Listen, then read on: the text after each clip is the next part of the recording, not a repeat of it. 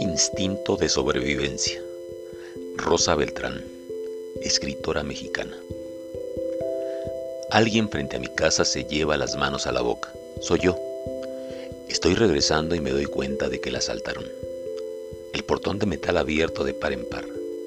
Las cerraduras rotas. La puerta de madera de la entrada destrozada por una barreta. Un gran agujero se burla. Entra, entra y lo que me asombra no es la risa, sino la incoherencia, como si un cirujano se bajara los pantalones en una operación.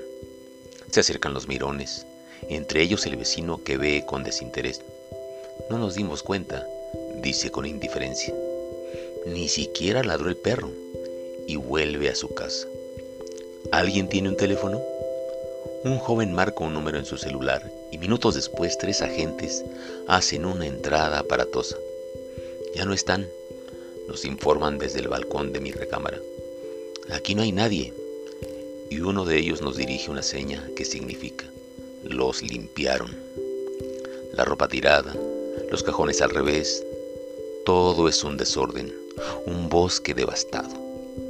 Camino entre los montones de papeles y libros y ropa y lo que observo, en cambio, es la falta.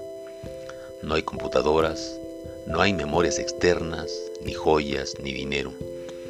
Es la despedida de lo que fui con esos objetos y ya jamás seré sin ellos. Gracias por venir, digo a los policías. Les agradezco por no sé qué. Y después de ver los restos del desastre, mi reacción es echarme a andar. No volver más. No sabría cómo ser sin las cosas que como adjetivos puntuaban mi existencia. Hasta antes de este momento, yo podía decir, yo soy esto, digamos lo que escribía o escribí y que ahora no existe. Los lugares en que estuve, la gente con la que compartí algunos momentos de la vida, las fotografías que se llevaron, sin rastro de memoria, no me reconozco. Eso es, por un instante no reconozco los muebles, los cuadros, los libros regados por el suelo, en busca de una caja fuerte, pienso. Por eso lo sacaron. Decenas de libros abandonados en una casa que fue mía. Salgo al viento helado. Vámonos de aquí. Qué absurdo. Después de todo, si pienso que yo soy mis libros, lo que despreciaron en cierta forma fue a mí. El sillón en el que leo. No, en que leía. Me digo que debo ser más cuidadosa con los tiempos verbales. Yo era eso. No pienso volver. Observo a un hombre dándose calor en las manos con la boca. No tiene sentido el regreso y no entiendo por qué. Quizá porque no soy la mujer que arregla los libreros y mete de nuevo la ropa en los cajones y ordena su casa.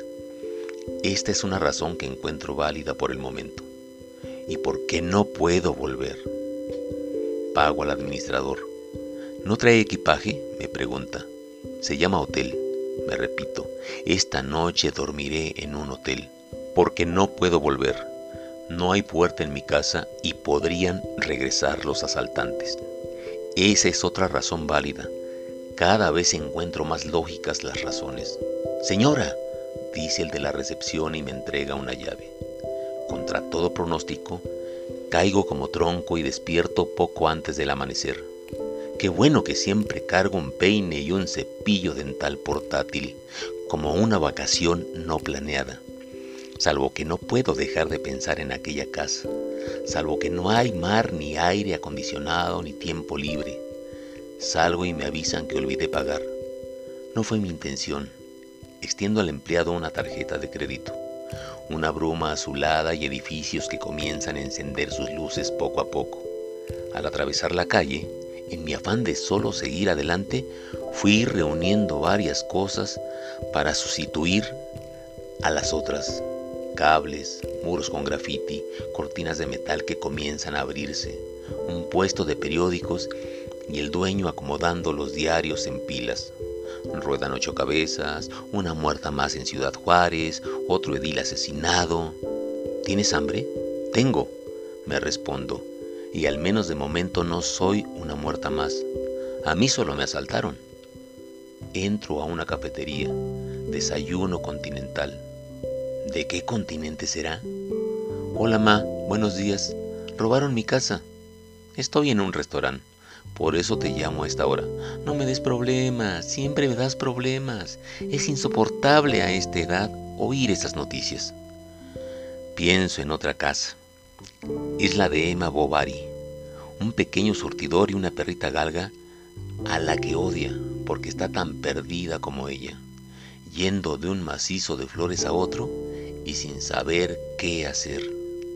Pienso en el camino de Swan, un camino que siempre lo lleva de regreso al pasado que es su casa, y en la casa de los Bodenbrook, con la mesa puesta y los vinos exquisitos, y la familia departiendo sobre asuntos de importancia siempre. Mis casas están en el siglo XIX, pienso. ¿Quiere más café con leche?